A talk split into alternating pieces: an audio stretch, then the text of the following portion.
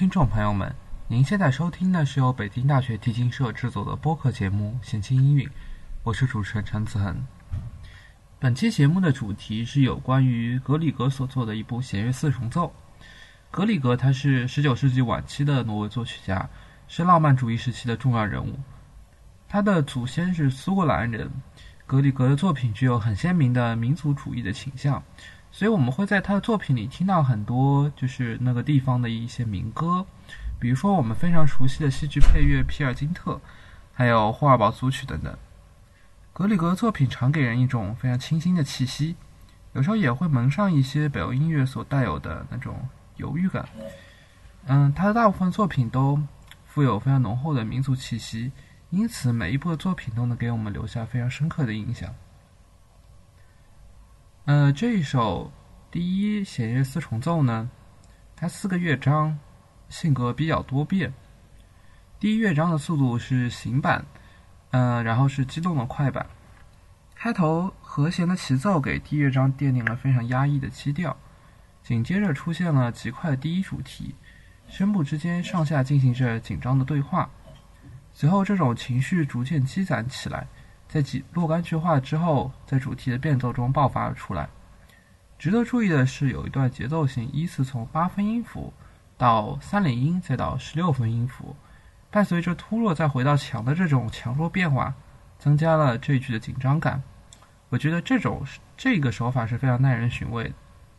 城市部的部分是以和谐的断奏和一个并不和谐的下行音阶结尾的。嗯，算是一种没有把一个故事完全讲完的一种感觉，所以之后我们还会听到有乐曲有更多的发展。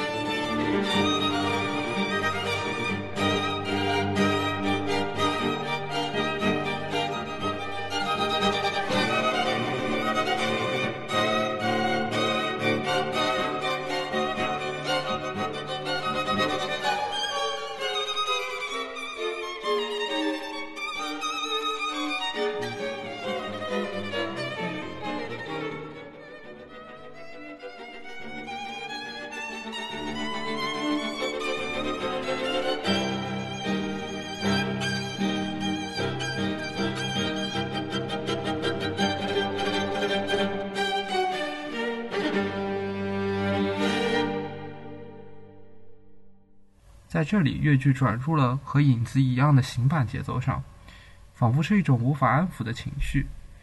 随后，乐曲又很快回到了快板上，展示了一个生气蓬勃的新的主题。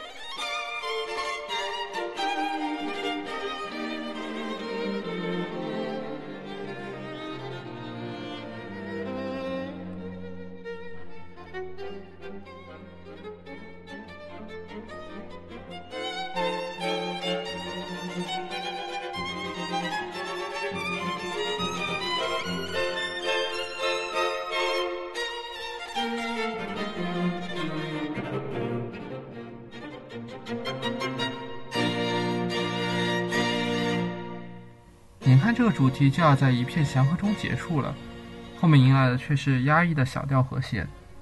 第一主题似幽灵般的出现，又不断的被行板的主题所打断，仿佛是两种情绪在交替的，嗯，浮露出表面。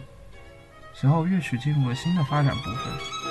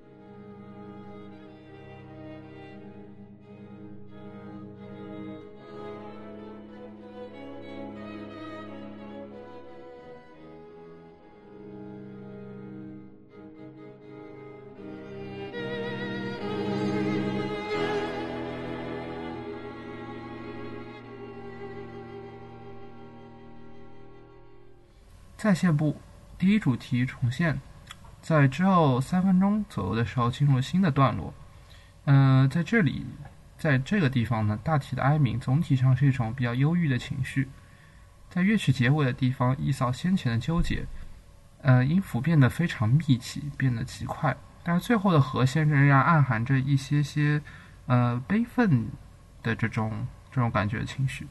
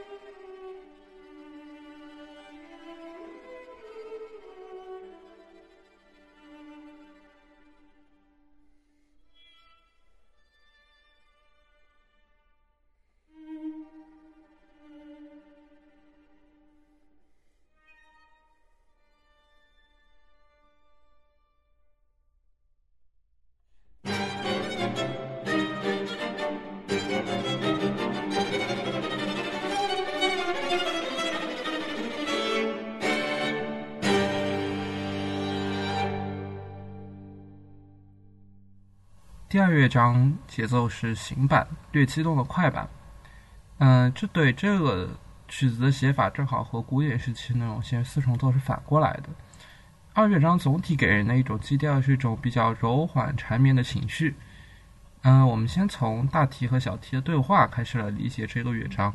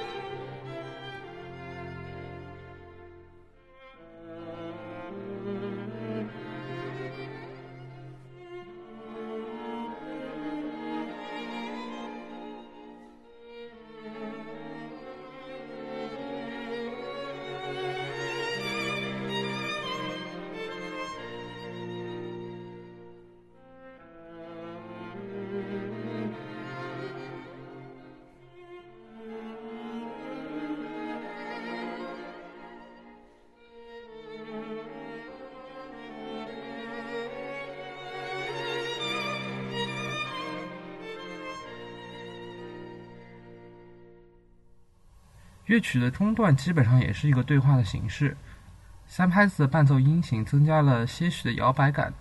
虽然总体上说这是一个哀而不伤的一个旋律，但是其中伴奏声部的和弦，呃，我们可以仔细听的话，可以明显听出来它不是古典式的那种伴奏的和弦，就它跟莫扎特的那种，呃，风格是不大一样的。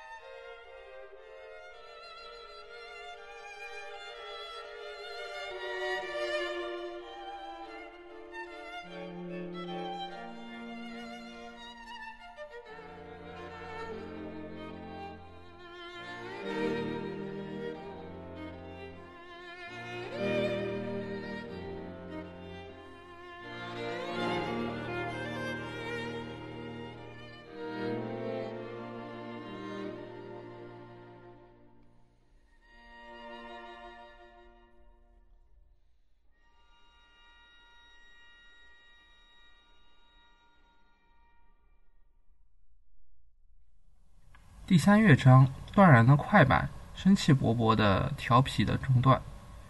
嗯，这是一个稍微让人感到有一点点冷清的乐章。尽管爱默生四重奏这个版本在细节处理上还是比较骚的，就是怎么说呢？就是比如说它有一些，呃，结尾它会这个音会稍微这样晃一下，或者在拨弦的时候，它有可能就比正常的那种。强有力的拨弦要更加柔，更加稍微时间长一点点。嗯，总体上来说，第三乐章也是一个情绪多变的乐章。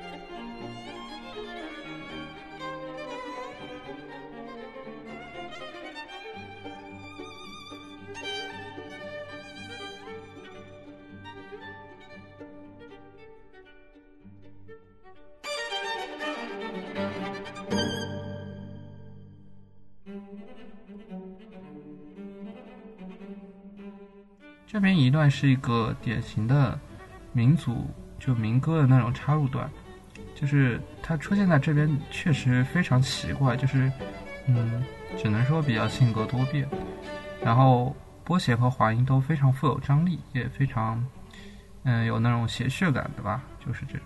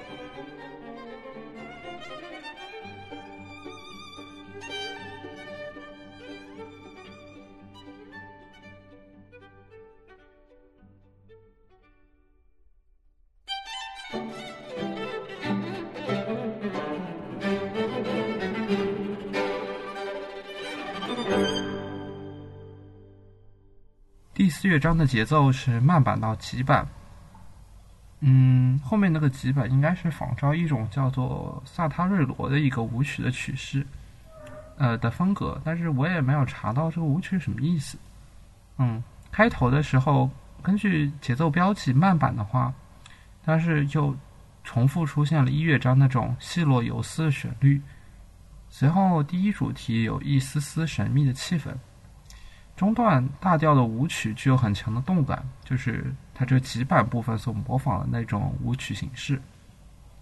到结尾的时候，一乐章和四乐章的动机交替出现，嗯，非常耐人寻味。